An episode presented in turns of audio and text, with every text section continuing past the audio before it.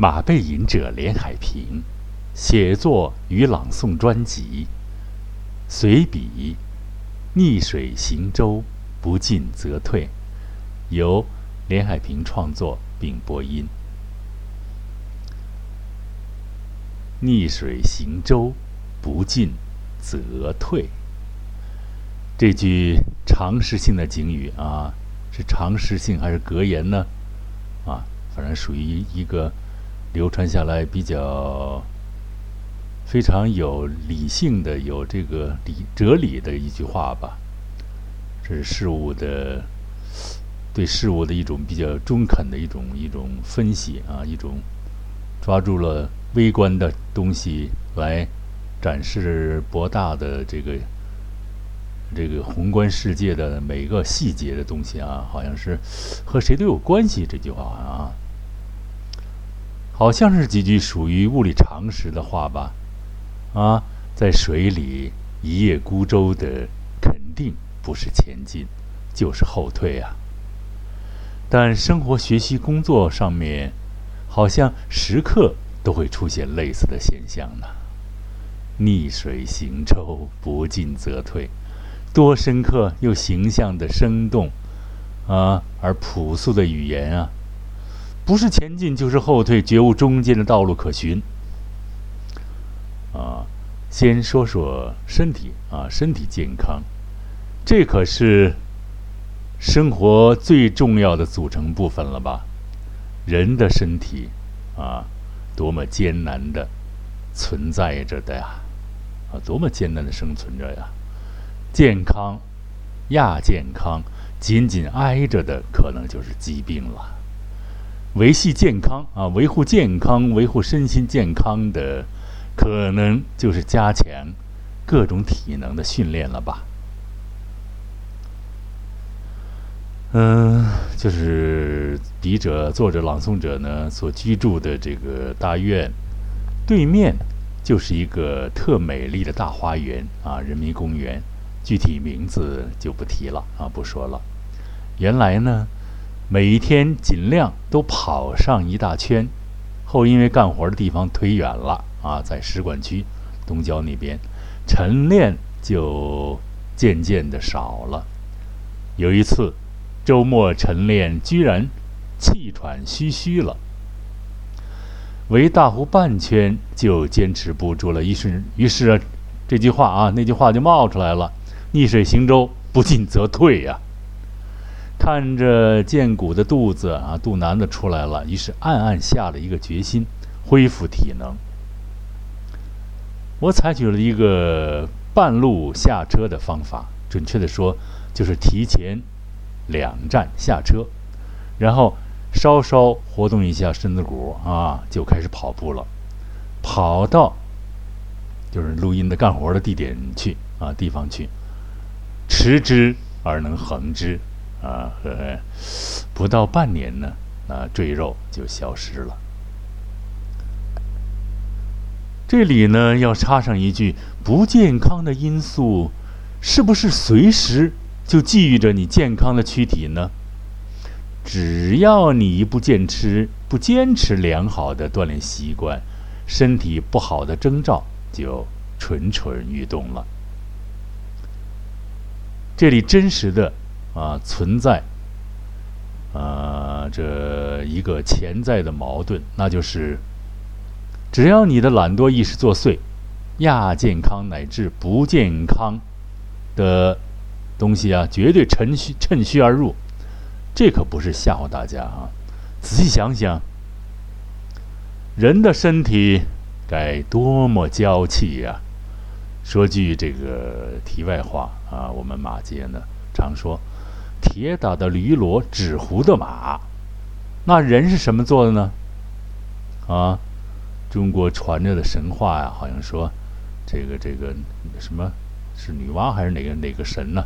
团土做人，不知呢是真是假，但却道出了一个道理呀，一个一个一个意思来吧，人。太娇贵了，太娇气了，随时会出状况。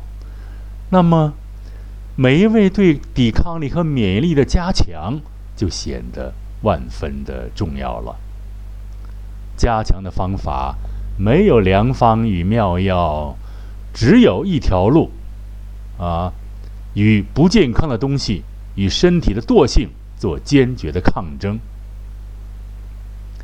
当一个中国人，啊，在人们价值观发生了根本变化以后，说的狠一点儿，当一个中国人缺乏免疫力，或者说没有足够的免疫力，行吗？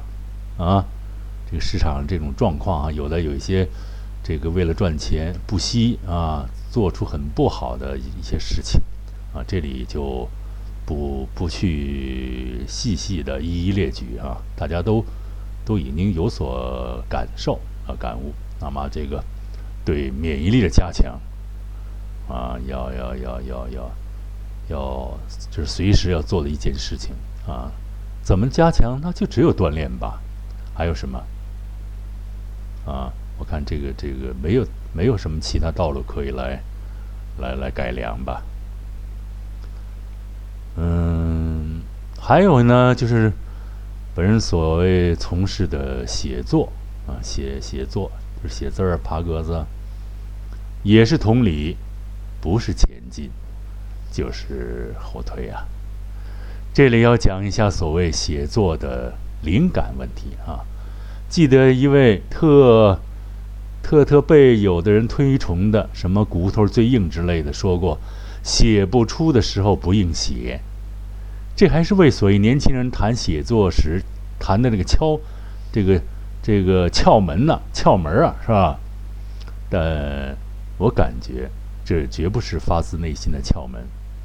这位很会挣稿费的先生怎么会轻易的讲啊？我倒是一直坚持写不出的时候也硬写的，为的仅是不给懒惰找到一个扔掉秃笔的理由。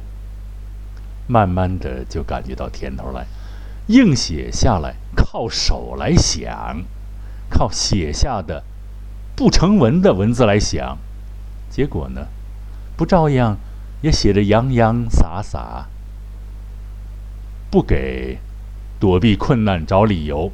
这就是坚持写作的目的，啊，可以不可以说，写作是一种健康的心理活动呢？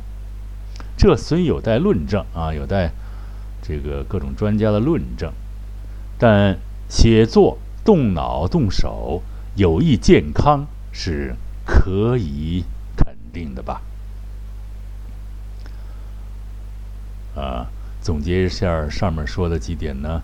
用有益健康的运动或学或学习对抗对抗不健康的际遇行为，不健康随时记忆着你健康的躯体，啊，趁虚而入啊，苍蝇专叮有缝的蛋啊，是吧？